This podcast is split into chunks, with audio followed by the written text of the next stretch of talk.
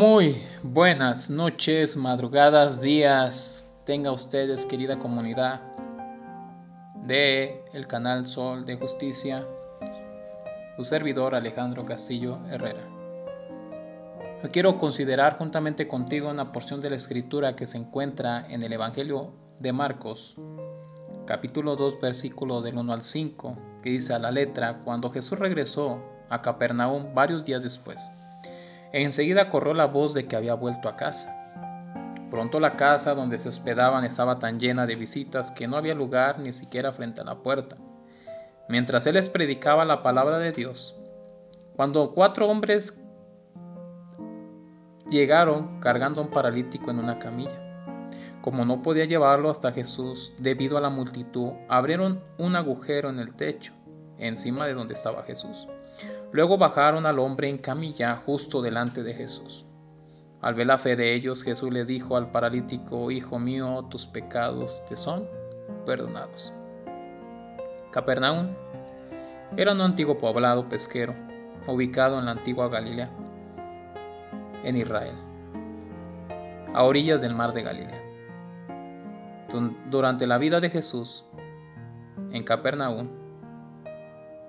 fue un pueblo de pescadores. El lugar de Capernaum fue un pueblo de pescadores, incluso el hogar de los discípulos Andrés, Juan, Santiago y Pedro. Todos ellos pescadores. De la misma manera como aquel recaudador de impuestos llamado Mateo.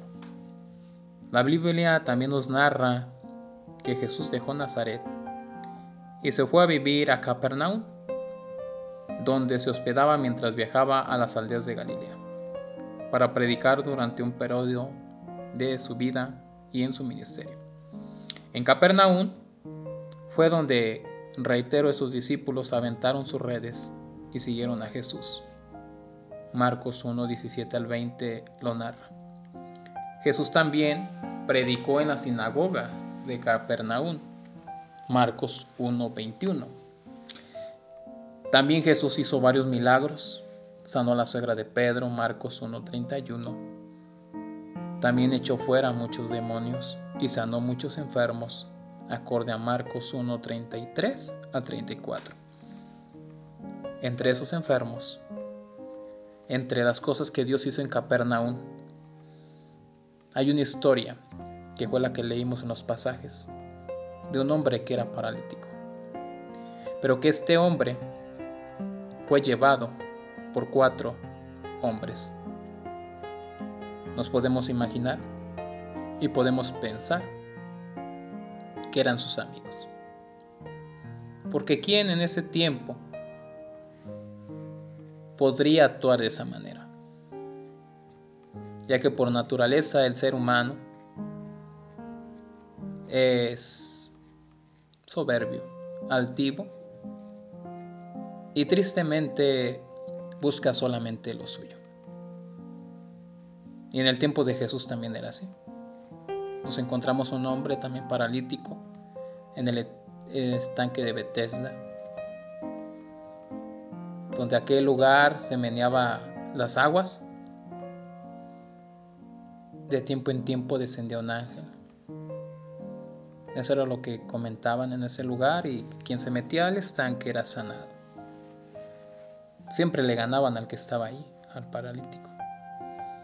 Por eso le digo que había algo especial en estos hombres. Que primero nos están mostrando amor hacia su prójimo.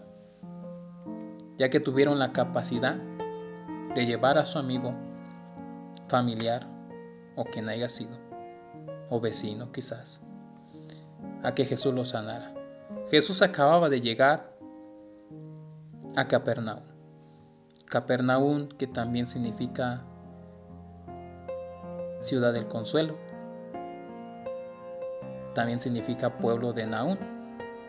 Y es por ello que del nombre de Naún viene el significado el que da consuelo. La gente se había amontonado en la casa donde estaba Jesús. Y Jesús les estaba predicando. Mientras Jesús estaba predicando allí dentro, en la parte de afuera venían cuatro hombres cargando a un hombre paralítico. los cuales cuando llegaron a esa casa se encontraron con un obstáculo. No sabemos cuánto camino recorrieron, no sabemos qué tan pesado era el paralítico y cuánto esfuerzo tuvieron que hacer. Lo que sí sabemos es que cuando llegaron y vieron ese lugar lleno de tanta gente, estos hombres no se desanimaron. Estos hombres no perdieron la fe de decir, ¿y ahora qué hacemos? No podremos pasar. Quizás fue en vano venir y traerte, pues está una gran multitud y Jesús no nos va a atender. Sin embargo, era tanta la fe de esos hombres, tanta la persistencia y el esfuerzo de estos hombres que no les bastó que la puerta estuviera saturada o cerrada, sino que ellos subieron por las escaleras. Que en ese tiempo esas casas, en el tiempo de Jesús, las casas tenían una escalera por fuera. Subieron esa escalera y empezaron a quitar el techo. Bajaron a su amigo paralítico por el techo donde estaba Jesús predicando.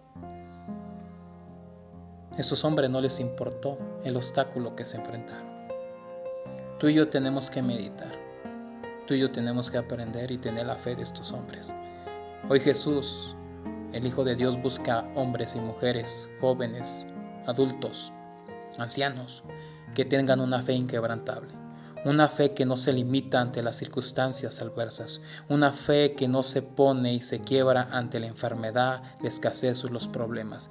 Cristo anda buscando gente que tenga una verdadera fe inquebrantable, que aun cuando venga las circunstancias adversas, aun cuando se vea que todo está cerrado, tu fe, tus ojos en fe vean que está abierto.